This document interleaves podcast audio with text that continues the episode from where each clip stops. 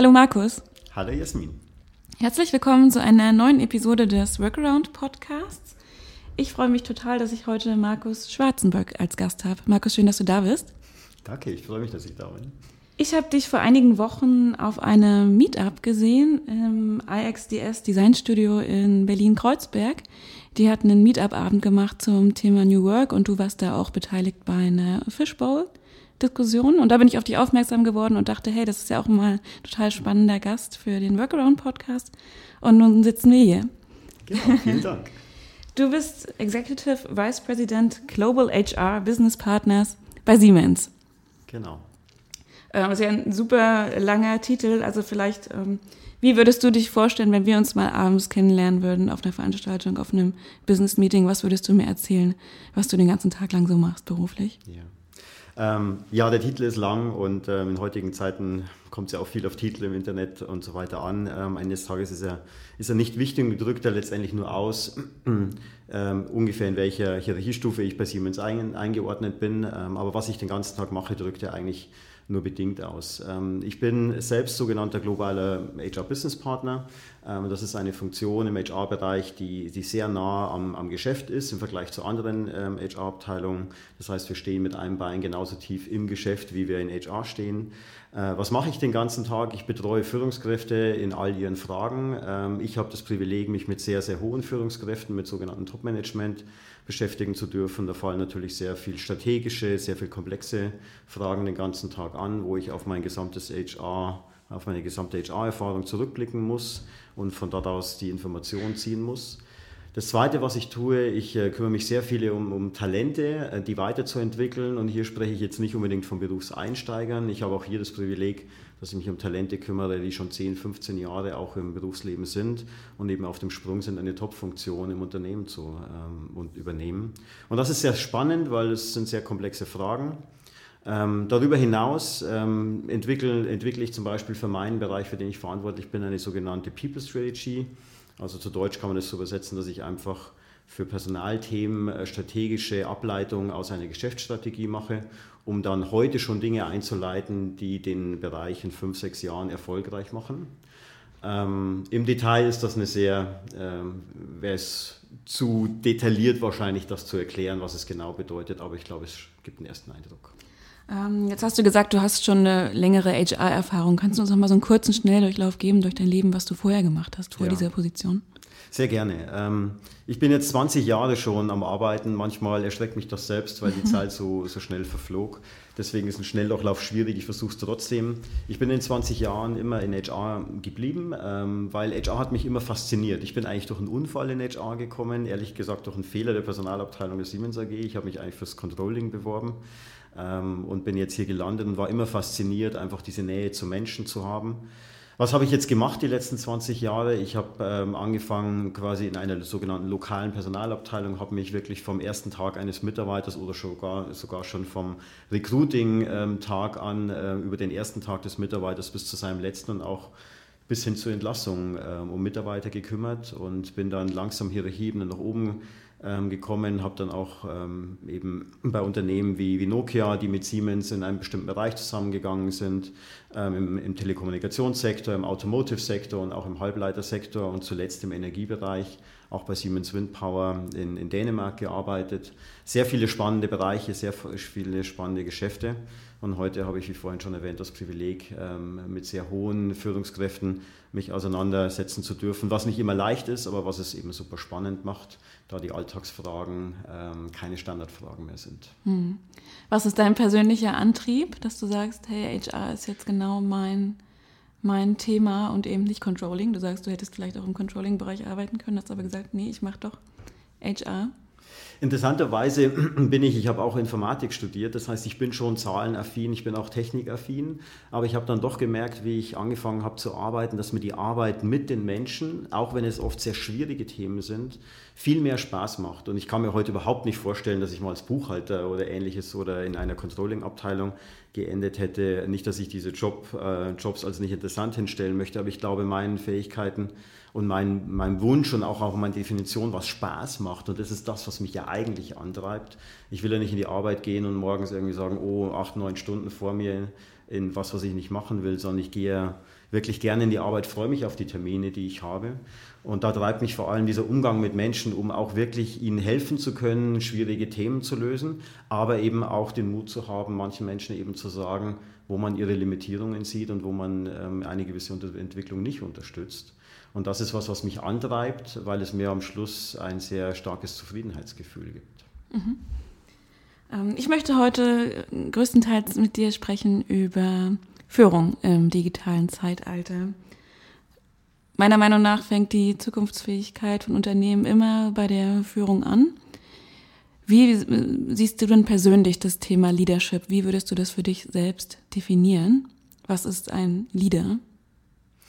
Also so eine Definition ist natürlich nicht einfach zu geben. Für mich persönlich würde ich so definieren, mir war immer ganz wichtig, ähm, ein authentischer Leader zu sein. Ich habe in meinem Leben äh, Führungskräfte kennengelernt, die finde ich nicht authentisch waren, die, die politische Nachrichten gegeben haben, die auch manchmal das gesagt haben, was, glaube ich, ein System von ihnen erwartete und nicht das, an was sie wirklich glauben.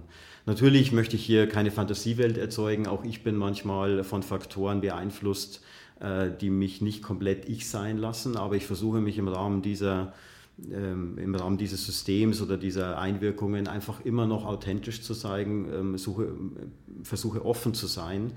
Und um es auf den Mitarbeiter zu spiegeln, ich versuche den Mitarbeiter, wie ich es immer gerne nenne, als Gesamtpaket zu sehen. Da sitzt ein Mensch vor mir, der hat berufliche Ziele, der hat aber auch ein privates Umfeld und auch private Ziele.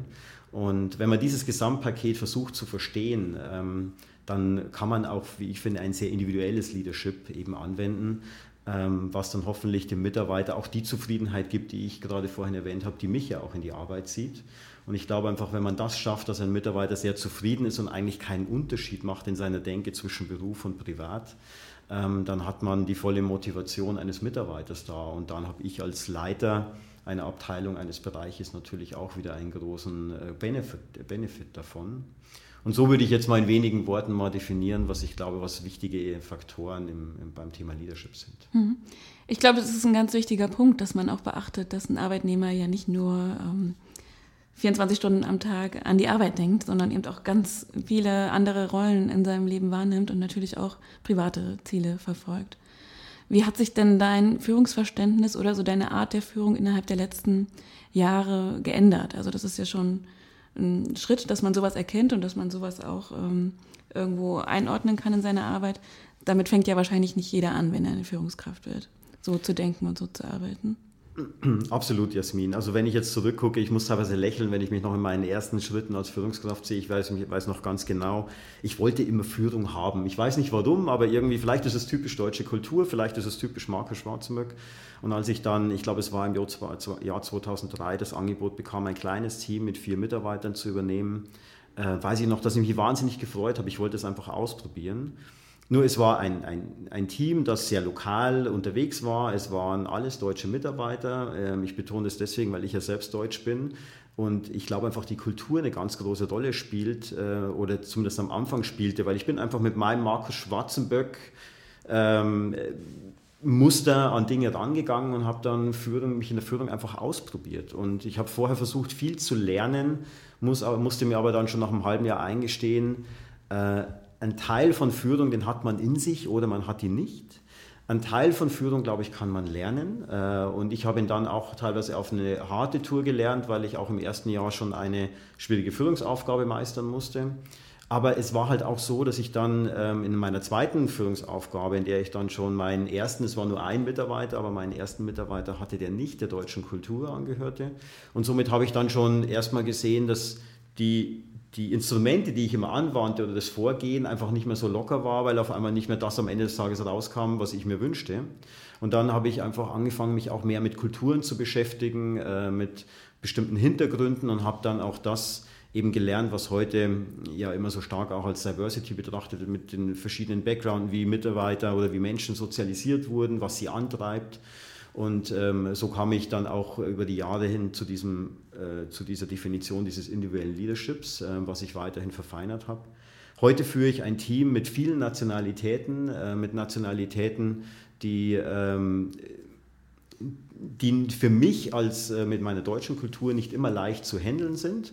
Ähm, und hier spreche ich nicht von gut oder schlecht, sondern es ist halt einfach manche Dinge, die liegen mir, die kann ich schneller nachvollziehen. Manche Dinge, da brauche ich dann auch eine Zeit, um mich dran zu gewöhnen und zu sehen und muss mich auch weiterhin ausprobieren. Und ich gestehe mir das heute auch ein. Das hätte ich mir früher selten oder kurz eingestanden, mich an was anzupassen. Ähm, heute gestehe ich mir auch ein, da Fehler zu machen, Dinge auszuprobieren und eben nicht alles über Bücher zu lernen, sondern einfach auch in der Praxis anzuwenden und auch offen über meine Fehler, meine Versäumnisse oder auch meine Fragen mit den Mitarbeitern zu sprechen. Ich hatte da auch kürzlich erst ein, ein Beispiel in meinem Team. Äh, ich hatte einen, einen sehr jungen äh, chinesischen Mitarbeiter ähm, aus, ähm, aus China zu mir in mein Team geholt. Er war, äh, er war und ist bei uns als hohes Talent gehandelt und das ist er sicher auch. Aber wir haben dann gesehen, dass auch, und ich gebe, gestehe mir das äh, ungern ein, dass ich mit meinen 44 Jahren schon sagen musste, da ist eine Generation zwischen ihm und mir. Er war Mitte oder ist immer noch Mitte, Mitte 20. Und er kam ähm, hier nach Deutschland, hatte dann eben mit dem ganzen deutschen System so seine Schwierigkeiten. Er hatte gewisse Vorstellungen, wie das in Deutschland läuft. Die wurden dann teilweise im privaten und im, im, im persönlichen Umfeld eben nicht getroffen. Und dann hat er sich auch einem sicherlich internationalen Team entgegengesehen, aber das auch auf seine Art, wie er Digitalisierung auch lebt, wie er mit seinem Handy umgeht, wie er Dinge macht, wie in welcher Geschwindigkeit er sie auch macht, einfach gesehen hat, dass wir da teilweise anders arbeiten. Und wir haben dann ein Jahr hinweg, würde ich sagen, wirklich beide unser Bestes gegeben, um das äh, machbar zu machen. Ähm, und wir müssen uns heute eingestehen, dass es am Schluss eben so weit kam, dass, dass er dann ähm, für sich den Entschluss getroffen hat, dass er nicht mehr weiter kämpfen möchte und ist dann nach äh, China zurück. Ähm, das hat jetzt vielleicht so einen Unterton von auch Enttäuschung auf meiner Seite, in gewisser Weise ja. Aber ich würde es nicht als, als Scheitern sehen, weil ich glaube, ich habe in der Zeit auch viel über ihn gelernt, ähm, über diese Generation, ähm, über die Kultur auch nochmal, obwohl ich viel mit ähm, der chinesischen Kultur auch schon zusammengearbeitet habe. Ähm, und ich würde das nächste Mal, glaube ich, ein bisschen anders angehen. Und ich glaube auch nochmal, diese Erfahrung ist mir ganz wichtig, dass Führungskräfte sich die auch eingestehen, ähm, aber auch keine Angst davor haben, ähm, die, sich da auszuprobieren und immer wieder zu lernen. Und ich denke, wenn ich an meinen Tag denke, an den ich dann in Rente gehe, werde ich zurückblicken und sagen, und da hätte es immer noch viel gegeben, was ich im Thema Führung hätte lernen können. Ja. Kannst du vielleicht noch mal kurz zusammenfassen, was genau du gelernt hast und was du bei einem nächsten ähnlichen Fall dann anders machen würdest? Also ich habe mich beobachtet, dass ich, erstmal gehe ich in der Regel mit Mitarbeitern so ran, dass ich ihnen wahnsinnig viel Freiraum lasse. Ich gebe ihnen sehr viel Vorschussvertrauen, so würde ich das nennen. Äh, und wenn sie das dann, ähm, wenn sie das dann gerne annehmen, dieses Empowerment, wie man heute schon, so, äh, so schön sagt, ähm, dann funktioniert das auch in der Regel ganz gut. Ich habe das bei ihm gemacht, habe dann gesehen, dass die Ergebnisse ähm, auch im Vergleich zu dem, was ich annahm, was an Ergebnissen kommen musste aufgrund dieses hochgehandelten Talents, eben nicht so kam und habe mich dann nach einem Monat gefragt, ähm, was ich jetzt tue und habe dann das Gespräch mit ihm gesucht. Und dann habe ich erstmal über seine Herausforderungen im Privatleben dann auch erfahren und mit dem deutschen System. Also hier kommt mein erstes Learning. Ich würde mir das nächste Mal ähm, sicherlich mehr Zeit nehmen, ähm, auch hier im Privaten zu helfen, auch mehr Guidance zu geben. Ich glaube, mein Team hat das getan, aber immer auf Nachfrage. Auch ich habe das teilweise getan, aber eben immer nur auf Nachfrage. Und ich glaube, äh, mein erstes Learning ist da, offensiver zu sein beim nächsten Mal und stärker Hilfe anzubieten. Ähm, das ist aber ein relativ einfaches Learning. Und was ich ähm, auch noch gelernt habe dabei ist, vielleicht doch noch mal mehr Zeit zu geben, ähm, denn ich habe da nach vier, fünf Wochen auch schon versucht, ähm, ja vielleicht nicht kontrollierend einzugreifen, aber steuernd einzugreifen, um meine Ergebnisse zu kriegen. Das heißt, ich war zu sehr auf die Ergebnisse orientiert und äh, zu wenig auf das, dass ich ähm, ihm in seiner Art und Weise arbeiten lasse und vielleicht Ergebnisse später kommen, aber er auch seinen Weg finden muss das ist, glaube ich, das größte Learning, was ich jetzt zurückblickend in diesem Fall habe. Einfach da die Zeit zu geben und nicht durch meine eigene Unsicherheit ähm, mich treiben zu lassen. Ähm, und dann ist, glaube ich, das mag vielleicht für dich jetzt als kleines Learning äh, klingen, aber ich glaube, ich habe das erste Gespräch auch falsch geführt. Ähm, ähm ich habe mir zu sehr auch wieder auf ein bestimmtes Ergebnis hingezielt und habe zu wenig hinterfragt was, was ihn eigentlich umtreibt, wie er glaubt und habe ihn da, glaube ich, habe die Zügel zu eng angezogen. Äh, das würde ich anders machen. Also ich habe in dem Sinne nicht so dieses ganz große Learning im Sinne von neuer Führungserfahrung. Ich glaube einfach, ich habe ein paar kleine ähm, Dinge ungeschickt gemacht und die würde ich das nächste Mal definitiv anders machen. Hm. Und wie reflektierst du solche Sachen? Machst du das viel mit dir alleine aus, dass du abends da nochmal drüber nachdenkst oder sprichst du da viel mit anderen Führungskräften? Hast du vielleicht sogar einen Coach? Also ich habe einen Coach ähm, mhm. und das, ähm, ich bin auch ein großer Fan von Coaching seit vielen Jahren. Ich habe die letzten zwölf Jahre insgesamt, glaube ich, sogar vier verschiedene, ja, vier verschiedene Coaches gehabt mit nur wenig Unterbrechung. Ich glaube, diese, diese Coaches und ich habe auch einen externen Coach, also keinen Siemens internen Coach, äh, weil ich gerade diese Objektivität äh, von diesen ähm, externen Coaches immer sehr schätze und ich hatte das Glück, immer auch an sehr professionelle Coaches äh, zu gelangen. Ähm, also das hilft mir. Ähm, das Zweite ist, ich in der Regel schaffe ich es, ein sehr, sehr gutes Team zusammenzubauen und deswegen fühle ich mich auch, wenn ich morgens in die Arbeit gehe, nicht als Chef, sondern ich gehe da mit meinen Mitarbeitern um, wie wenn wir einfach auf, auf Peer-Ebene wären. Und, oder ich versuche das, das klingt natürlich nicht immer, weil es gewisse Führungsfunktionen äh, Funktionen einfach gibt, wo man, wo man entsprechend durchgreifen muss. Ähm, aber ich frage dann auch mal Mitarbeiter um Rat, wie sie auf die Situation gucken und ähm, gehe dann nicht durchs Leben und glaube, dass ich der, derjenige bin, der das, das beste Verständnis von Führung hat. Und zu guter Letzt gibt, habe ich natürlich auch ähm, und im Moment gerade das Privileg, mit einer sehr, sehr guten Chefin zusammenzuarbeiten, die mir natürlich hier auch immer hilft. Also es gibt schon viele Menschen auch und ich lasse da manchmal auch mein Bauchgefühl so ein bisschen laufen, wenn ich der Meinung bin, da gibt es jetzt jemand, der hier einen speziellen Input mir geben könnte, dann frage ich da einfach nach und habe da auch keine Sorge, dass mir das als Schwäche ausgelegt wird.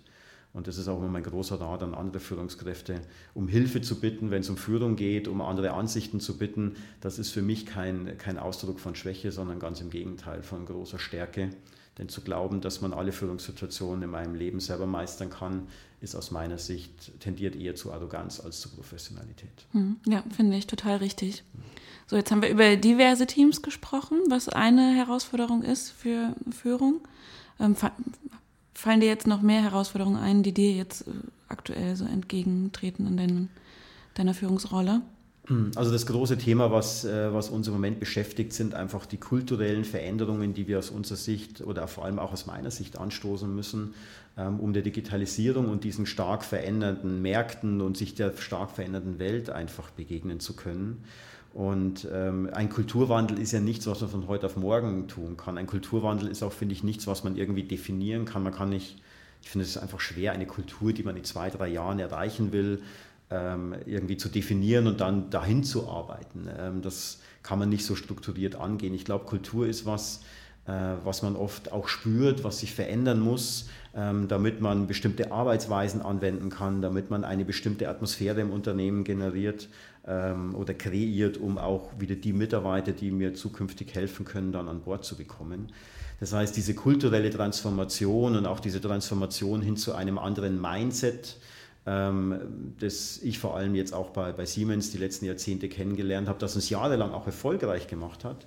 Aber jetzt aus meiner Sicht brauchen wir ein offeneres Mindset, ein äh, kreativeres Mindset, ein Mindset, das uns hilft, auch Dinge auszuprobieren und wir werden sicherlich heute noch über das Stichwort Digitalisierung ähm, detaillierter reden. Aber ich glaube, dass diese Veränderung ganz enorm wichtig ist, um dann auch den Digitalisierungsherausforderungen begegnen zu können. Und ich weiß jetzt nicht, wie ich für die Zuhörer, ob ich konkret genug war, aber alleine die Tatsache, dass wir glauben, dass sich ein hoher Anteil der heutigen Jobs, die es heute so gibt, die wird es in, in vielen Jahren nicht mehr geben. Aber viele Jahre heißt nicht, dass es eine nicht greifbare Zukunft. Ich glaube, dass die Zukunft näher ist, wie viele glauben.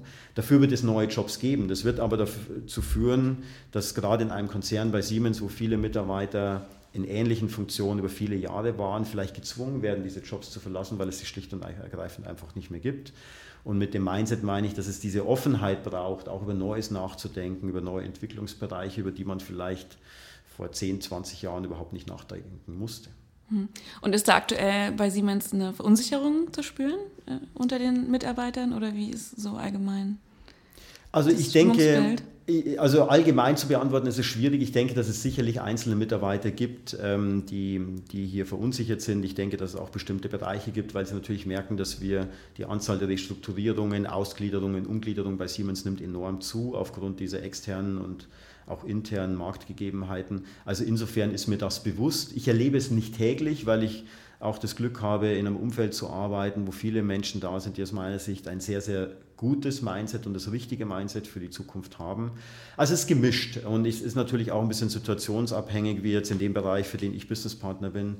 Dort restrukturieren wir stark. Äh, wir bauen da in Deutschland gerade mehr wie 1000 Mitarbeiter ab und da ist natürlich da ist das live zu spüren und, und da ist, findest du natürlich eine Menge Mitarbeiter, die auch stark verunsichert sind und das auch absolut verständlich und nachvollziehbar. Und zum Thema Change Management und Kulturwandel, was du auch gerade schon kurz angesprochen hast, welche Rolle nimmt denn die Personalabteilung von Siemens dort ein? Also gibt es vielleicht auch schon Veränderungsprozesse, die bottom-up getrieben sind, also so von der Basis aus und die nicht von oben angestoßen werden, sondern wo einzelne Mitarbeiter oder so Gruppen von Mitarbeitern sagen, hey, hier, die und die Initiativen wollen wir jetzt starten, um Veränderungen loszulösen? Absolut. Also äh, das freut mich, dass du die Frage stellst, weil da hat sich Siemens in den letzten fünf Jahren stark geändert. Wir hatten bis vor fünf, sechs, sieben Jahren eigentlich fast nur Change-Prozesse top-down getrieben. Und wenn wir äh, selbstkritisch sind, dann kenne ich zumindest in meinem Umfeld, kannte ich keinen Prozess, der wirklich die dritte, vierte Führungsebene so wirklich überlebt hat. Ähm, und wir haben dann, ähm, ich war jetzt, hatte das Privileg in den letzten äh, vier Jahren von zwei Change-Prozessen Teil zu sein, die ich auch maßgeblich mit beeinflussen durfte wo wir uns eben für einen ganz anderen Ansatz entschieden haben. Wir haben zwar schon von der Leitung her stark mitdiskutiert, was die Ziele des Change sein sollten und waren da auch starke Treiber in den jeweiligen Management-Teams, in denen ich Teil war. Aber wir haben eben von Anfang an versucht, diesen Change, ähm, ich, ich habe das immer gern als, als Virus beschrieben, den Virus des Changes in verschiedenen Management-Ebenen eben irgendwo einzusetzen und zu hoffen, dass sich dieser Virus im positiven Sinne dann auch weiterentwickelt an verschiedenen Standorten.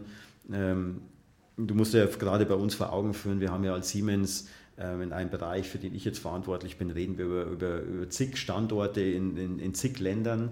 Das heißt, das ist auch sehr wichtig, dass dieser Change wie eine kleine Pflanze in verschiedenen Standorten aufgeht. Und wir haben über diesen Weg auch vor allem ähm, natürlich das Risiko getragen, dass diese Pflanze sich irgendwo an, in der Welt anders entwickelt, wie wir das eigentlich vorher uns konkret vorgestellt haben. Aber ich habe jetzt nach den vier, fünf Jahren, in denen ich jetzt in solchen Change-Prozessen unterwegs bin, überhaupt gar keine schlechte Erfahrung damit gemacht. Ich habe gesehen, dass die Mitarbeiter, die das richtige Mindset haben, ähm, auch das richtige Bauchgefühl haben, was sich wirklich verändern muss. Und dass die gar nicht so oft mit uns gegenchecken, was muss ich denn jetzt konkret tun, sondern einfach hier Dinge machen. Und wir, wir haben auch versucht, diese, diese Energie und diese Bereitschaft und diese Motivation weiter zu fördern und nicht ständig kontrollierend einzugreifen und zu sagen, das ist nicht gut. Wir haben versucht, es im positiven Sinne, wir haben diese Mitarbeiter gebeten, ihre Erfolge zu teilen, damit wiederum andere davon inspiriert werden und denen, denen folgen. Und zu deiner anderen Frage, welche Rolle spielt HR? Ähm, in vielen Bereichen schon eine enorm starke Rolle. Ich würde mir wünschen, dass wir als HRler da bei Siemens noch viel mutiger werden und auch äh, unsere Expertise und unsere Motivation und unsere Inspiration da viel stärker ähm, zum, zum Einsatz kommen lassen. Da, glaube ich, haben wir noch ein bisschen Nachholbedarf. Ähm, und ich sehe das auch in anderen Unternehmen, dass Businesspartner hier durchaus ein bisschen mehr Selbstbewusstsein noch entwickeln können. Denn gerade Führungskräfte sind auch mit Change oft vielleicht nicht überfordert, aber zumindest ist es natürlich was nicht greifbar ist. Und gerade was, was dann drei, vier, fünf Jahre dauert, ähm, ist ja immer dann auch schwer für den einen oder anderen so ein bisschen gefühlt unter Kontrolle zu halten. Und da kann HR, glaube ich, ein sehr, sehr hilfreicher Partner sein in so einer Phase. Ja, das habe ich jetzt wirklich auch schon oft gehört, dass HR da mehr Selbstbewusstsein haben muss und äh, wirklich auch bei viel mehr Entscheidungen einfach mit dabei sein sollte und auch äh, muss. Aber wie ist das bei euch ähm, bei strategischen Überlegungen oder Entscheidungen? Ist eine Vertretung der HR-Abteilung da immer mit dabei oder ist es eher nicht so? Ähm, ich würde mal sagen, auch hier wieder in die Vergangenheit geguckt, waren wir das äh, nur bei da, wo wir wirklich die HR hatten, die das auch zwingend und unbedingt wollten. Und dann wurde, wurde HR auch ähm, gehört. Äh, wir haben in den letzten Jahren hier, finde ich, massive Fortschritte nach vorne gemacht. Das, HR, das heißt, HR ist in, in, verschiedensten Ebenen jetzt auch wirklich stark an äh, strategischen äh, Diskussionen und auch Beschlüssen dann beteiligt. Auch hier haben wir sicherlich noch einen Bedarf, weiter daran zu arbeiten. Es ist ja auch oft eine Persönlichkeitsgeschichte. Strategische Themen bedürfen ja aus meiner Sicht auch einer starken, starken unternehmerischen ähm, Ausbildung oder eines starken unternehmerischen Blickes, um dann wirklich auch wirkliche Strategie zu machen und nicht nur taktische Papiere zu erstellen. Ähm, und da arbeiten wir auch äh, stark dran und ich sehe hier wirklich auch eine, einen wichtig positiven Trend. Ähm, und wir haben jetzt auch sehr, sehr gute Beispiele, wo wir ganz konkret ähm, daran arbeiten und, und das macht mir Spaß. Und ich finde, das muss auch der Anspruch sein, den wir in HR haben. Und äh, vielleicht nochmal kurz auf deinen Satz, den du zuvor hast. Da fällt mir nämlich gerade was ein, dass ich immer wieder so den Spruch höre, wir sind doch nur HR. Und ich kriege da immer sehr negative Gefühle, wenn jemand ähm, sowas sagt, weil ich glaube, das sind gerade wir, wir, reden seit Jahrzehnten davon, dass, dass am Ende des Tages die Menschen im Unternehmen das Unternehmen ausmachen. Ähm, aber so richtig ähm, habe ich nicht gesehen, dass wir die PS dann da auf die Straße kriegen. Und das ändert sich, glaube ich, gerade auch im Selbstverständnis von HR. Und ich bin da auf jeden Fall einer der größten Botschafter, das auch zu verändern, ähm, damit sich das nach vorne hin auch wirklich auf die Menschen orientiert. Sehr gut. Ich möchte noch äh, mit dir über Lernkultur in Unternehmen sprechen. Also gerade Stichwort Digitalisierung. Viele Sachen verändern sich einfach. Die komplette Organisation muss da mitgenommen werden. Oft kommen ja so Anstöße schon von oben. Ähm, und wenn ich das richtig in Erinnerung habe, zumindest habe ich auf diesem Meetup bei IXDS damals ähm, auch viele Mitarbeiter von Siemens kennengelernt.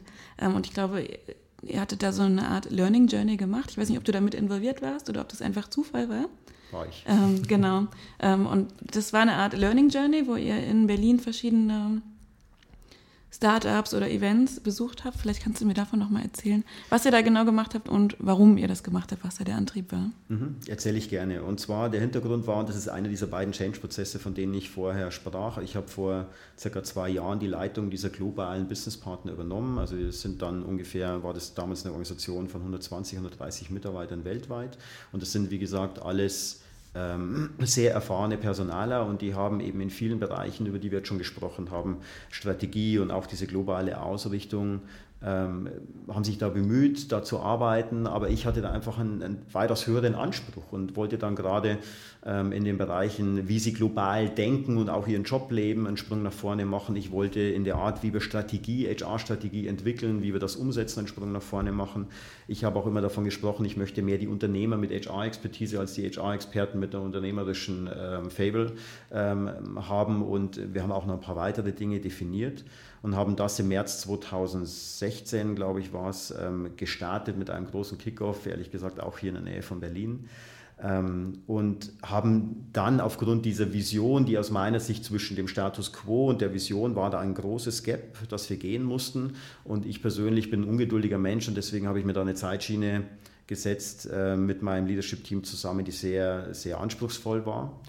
Und ähm, dann haben wir überlegt, was können wir denn tun, um diesen Change so einen richtigen Kick zu geben und loszulegen. Und eine Maßnahme davon war, dass wir sagten, wir haben uns bei Siemens, wir hatten, wir haben halt das Privileg, immer mit sehr erfahrenen Menschen, mit sehr cleveren Menschen ähm, zu arbeiten. Das ist halt das Privileg in so einem Großkonzern. Aber wir haben ein bisschen vergessen, uns auch die externe Welt anzuschauen. Und wir sind so ein bisschen im eigenen Saft unterwegs gewesen und haben dann damals schon ähm, definiert, dass wir eine sogenannte Learning Expedition machen wollten. Und wir sind da ähm, zuallererst nach Amsterdam und nach ähm, Stockholm mit jeweils 30 Leuten geflogen, haben uns das ähm, und haben uns dann mit Unternehmen getroffen, die, die teilweise was ganz was anderes gemacht haben wie wir aber wir haben unsere Mitarbeiter darauf trainiert am ersten Tag dieser Learning Expedition, dass sie lernen zuzuhören und nicht sofort zu urteilen. Wir mhm. haben das mit Grün und Rot beschrieben. Also dieses grüne Mindset, erstmal alles offen zu halten, nicht sofort zu beurteilen und erstmal versuchen, das aufzunehmen und zu hören, warum das das andere Unternehmen so macht. Und unter den 30 Leuten, wer war da alles so dabei? Waren das verschiedene Hierarchieebenen oder eher so Top-Management oder komplett gemischt? Also das war wirklich komplett gemischt. Das waren ähm, also alle meine Leadership-Team-Member äh, habe ich gebeten, da mitzumachen, ähm, um auch klar da Flagge zu zeigen. Aber wir haben dann von allen Hierarchieebenen unserer Organisation und wir haben ehrlich gesagt auch Businesspartner, die Businesspartner zu unserer Organisation waren, gebeten, da mitzumachen, damit unsere Schnittstellen auch gleich merken, was sich da bei uns verändert. Und, ähm, und deswegen war das eben so spannend, weil wir da nicht nur einen kleinen Teambuilding-Event daraus gemacht haben, sondern eben auch inhaltlich wahnsinnig viel gelernt haben. Und am letzten Tag haben wir versucht, auch diese, das Gelernte irgendwie auf Siemens zu reflektieren und nicht sofort zu sagen, geht nicht, sondern wir haben dann sogenannte Prototypen gestartet. Ähm, und diese Prototypen sind letztendlich Ideen, die man dann einfach versuchte, wo man versuchte, das Gelernte irgendwie bei Siemens umzusetzen, trotz aller Barrieren und Schwierigkeiten, die vielleicht in einem Großkonzern da ähm, dann hochkam. Und ähm, von dieser Product Discovery, von der du gerade sprachst, ähm, die haben wir dann eben ein Jahr später nochmal aufgesetzt, weil wir gesehen haben, durch diese Learning Expeditions am Anfang hat sich wahnsinnig viel getan im Sinne von neue Initiativen, neue Dinge auszuprobieren. Ähm, aber was wir über die Zeit festgestellt haben, wir haben so den, unseren Kunden ein bisschen aus den Augen verloren, denn unser Hauptkunde sind ja unsere Top-Führungskräfte, die wir ja täglich betreuen. Und ähm, die, mit dieser Product Discovery haben wir versucht, das ein bisschen konkreter und kundenorientierter, customer-centric, wie man heute so schön sagt, eben äh, zu machen. Und wir haben uns da auch eben überlegt, dass wir vielleicht da gerade mit der Startup-Szene in Berlin mal gucken sollten, weil die die können nur überleben, wenn sie customer-centric sind. Ein Startup wird nicht überleben, wenn sie im eigenen Saft schmort und immer sagt, ich weiß es eh besser wie mein Kunde. Und, ähm, und da war dieser Abend auch bei IXTS sehr interessant und diese zwei, drei Tage, die wir hier verbracht haben, waren da nochmal ein riesen Kick-Off für meine Organisation. Habt ihr dann nochmal eine Nachbereitung gemacht oder euch nochmal hinterher zusammengesetzt und überlegt, okay, was macht das jetzt eigentlich mit uns? Hat das irgendwelche Auswirkungen auf uns? Das war einer der wichtigsten äh, Teile des Konzepts, als wir uns das überlegt haben. Das haben wir nicht bei den Learning Expeditions im ersten Jahr nicht gemacht äh, oder nur zum geringen Teil oder nur so zufällig. Ähm, und jetzt haben wir das stark eingebaut. Das heißt, es gibt mehrere Reflexionseinheiten, wo auch die, die externen ähm, Kollegen, die uns hier unterstützen, auch eine starke Rolle noch spielen. Und gerade gestern ging wieder eine E-Mail raus an die Mannschaft, die damals hier war, ähm, dass der, der nächste Review-Termin oder Reflexionstermin kommt. Und ähm, ich möchte jetzt hier nicht den Eindruck gehen, dass das alles irgendwie easy ist und flutscht, ähm, weil es ist natürlich auch eine Veränderung und es sind, wir haben da sehr komplexe äh, Ideen angegangen. Nur ich glaube, es geht absolut in die richtige Richtung und ähm, wir müssen einfach dranbleiben, damit die Veränderung dann wirklich auch in den, jetzt sind es ja dann bald drei Jahre, dann auch wirklich die ersten Pflänzchen zu pflanzen werden und auch unser Geschäft dann sagt, wir sehen die Änderung in HR. Und das erste Feedback kriege ich auch in die Richtung. Also wir sind definitiv gut unterwegs. Mhm, sehr gut. Ich habe jetzt zum Abschluss noch mal ein paar persönliche Fragen an dich. Das mache ich eigentlich mit jedem Gast so, ähm, einfach um die Person auch noch mal kennenzulernen, ein bisschen weg von den fachlichen, theoretischen Fragen, einfach noch mal so deine persönlichen Einstellungen zu erfahren. Und was mich immer total interessiert, die eigene Definition von Arbeit. Also wie siehst du denn Arbeit? Was ist Arbeit für dich? Hm. Also als allererstes fällt mir da immer einfach Spaß ein. Ich, äh, ich möchte, wenn ich in die Arbeit gehe, wie ich es vorhin schon erwähnt habe, nicht das Gefühl haben, dass ich jetzt was Besonderes leisten muss oder dass ich irgendwie besonders energielos werden muss oder wie man es jetzt auch immer ausdrücken mag. Für mich äh, ist einfach, ich komme aus einer Generation, wo Arbeit und und Familie oder Privates sehr stark miteinander sich verbindet. Ich arbeite auch so, ich habe auch, ich nehme mir auch mal die Freiheit an einem Donnerstagnachmittag, wie es jetzt geplant ist, in, in einer Woche mit meinem Vater Nachmittag was zu machen. Dafür setze ich mich dann auch mal an einem Samstag oder Sonntag hin oder auch mal spät abends. Das, das stört mich nicht. Natürlich ähm, haben wir alle in heutigen Zeiten den, den Stress und den Einfluss durch die ganzen digitalen Medien auch. Ähm, ich möchte nicht sagen, dass das immer alles ähm, easy ist. Ähm, was ich auch noch als Arbeit definiere, ist, ich möchte am Schluss irgendwo was greifen und sehen können. Das ist im HR-Bereich natürlich immer schwer, weil man sehr viel mit soften Themen unterwegs ist, aber man kann dann doch mehr Ergebnisse sehen, wenn man mal genauer hinschaut. Also so würde ich Arbeit für mich definieren ähm, und definitiv nichts als was, was, was irgendwie ein, ein anderes Ding in meinem Leben ist. Und ähm, es ist ein wesentlicher Bestandteil meiner Definition meines Lebens ich, ich liebe die, die Anerkennung, ähm, die komplexen Herausforderungen und auch dieses Why not oder um, Nothing is impossible Attitude, die ich gerne an den Tag lege und die auch viele meiner Kollegen immer an den Tag legen. Das sind Dinge, die mich einfach begeistern und mir auch wahnsinnig viel Lebenslust für mein privates Leben geben. Und was würdest du tun, wenn du jetzt auf einmal so viel Geld hättest, dass du gar nicht mehr arbeiten gehen musst? Hm. Das ist eine, immer eine sehr interessante Frage. Ich, meine erste Antwort darauf ist eigentlich immer, da ich auch ein sehr sozial eingestellter Mensch bin, ich glaube, ich würde zuerst mal fünf, sechs Monate runterkommen wollen, äh, denn mein Leben ist stressig ähm, in Kombination mit Familie und einem globalen Beruf. Ähm, ich glaube, dann würde ich als allererstes versuchen, irgendein soziales Projekt zu machen, weil, und zwar nicht, weil ich unbedingt irgendwie Lob für meine besondere soziale, für mein besonders soziales Engagement bekommen möchte, sondern es würde mich wahnsinnig aus der Komfortzone bringen. Ich bewundere wahnsinnig die Arbeit von, von Menschen, die in Krankenhäusern oder in, in stark sozialen Berufen in der Pflege arbeiten, weil ich zugebe, mir würde das enorm schwer fallen, ähm, weil mich dann auch manchmal das Leid und die Schwierigkeiten, die Krankheiten von Menschen äh, mental auch sehr stark belasten. Und deswegen glaube ich, dass mir sowas mal sehr gut tun würde, um auch äh, mental dann nochmal äh, eine andere Herausforderung äh, zu begegnen. Ich glaube, das wäre das Erste, was ich machen würde. Ähm, was ich aber auch machen würde, ist definitiv weiter zu machen. Ich bin keiner, der sich nur ähm, auf der Couch austobt und, und den ganzen Tag les, äh, lesen kann oder nur die Welt bereist. Das bin ich nicht. Ich muss auch irgendwas machen und am Schluss irgendwo Ergebnisse sehen. Mhm, ja, kann ich total verstehen. Und ähm, wie entwickelst du dich denn persönlich weiter? Also was machst du noch jetzt außerhalb deiner täglichen Arbeit, außerhalb vom Thema HR und Siemens? Also ich versuche mich vor allem als Mensch weiterzuentwickeln und ich ähm, habe jetzt da nicht so diese große Strategie oder mache da irgendwie keine besonderen Ausbildungen. Ich habe äh, wirklich, ich sehe meinen mein Job so herausfordernd an. Ich lerne wahnsinnig viel bei dem, was ich tue. Ähm, ich habe eine große Familie ähm, und lerne da auch jetzt äh, durch das Aufwachsen meiner Kinder immer wieder meine Grenzen kennen, auch als Vater ähm, weil man immer wieder sieht, was man besser hätte machen können oder anders machen muss, vielleicht, weil die Kinder älter werden und sich somit andere Problemstellungen ergeben. Und ich war, ich würde mich schon als jemand bezeichnen, der immer sehr selbstreflektiert und auch streng mit sich selbst war.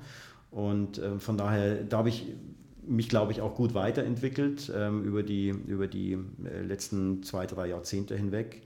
Ähm, irgendwann weiß ich, kommt dann wieder so ein Punkt, da möchte ich dann was komplett anderes machen, dann wird vielleicht eine bestimmte Ausbildung oder ähnliches kommen. Ähm, aber ich bin immer jemand, der interessiert ist und der lernt. Ich gebe nur zu, ich bin weniger der, der über so Classroom-Trainings lernt, sondern eher, ich bin der Learning by Doing-Typ. Und so versuche ich mich dann auch immer wieder in Situationen zu bringen, wo ich dann Learning by Doing anwenden muss, sonst würde ich nicht überleben.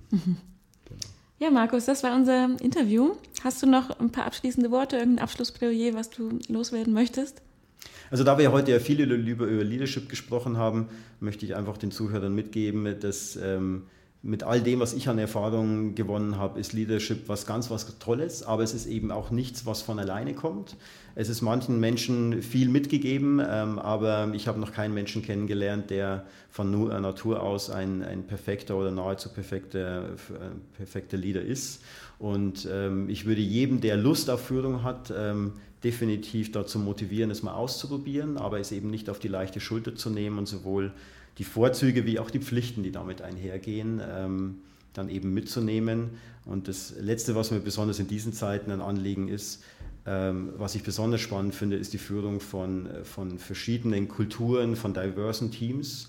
Äh, man lernt sehr viel dabei, man wird auch demütig dabei und man stellt auch vieles von dem, was man mal als vollkommen klar für sich definiert hat, auch ähm, eben mal in Frage. Und das ist gut so, das entwickelt die Persönlichkeit weiter und das hält die Demut und die Motivation und die, das Selbstbewusstsein in einer guten Balance. Vielen Dank. Danke für deine Zeit. Danke dir, Jasmin. Hat Spaß gemacht. Liebe Hörerinnen und Hörer, auch Ihnen vielen Dank wieder fürs Dabeisein und Einschalten. Ich hoffe, die Folge hat Ihnen gefallen. Wenn ja, äh, können Sie gerne auch eine gute Bewertung dalassen oder einfach mal weiterempfehlen an Freunde, Familie, Bekannte und Kollegen. Würde ich mich freuen. Ich sage Tschüss und freue mich aufs nächste Mal.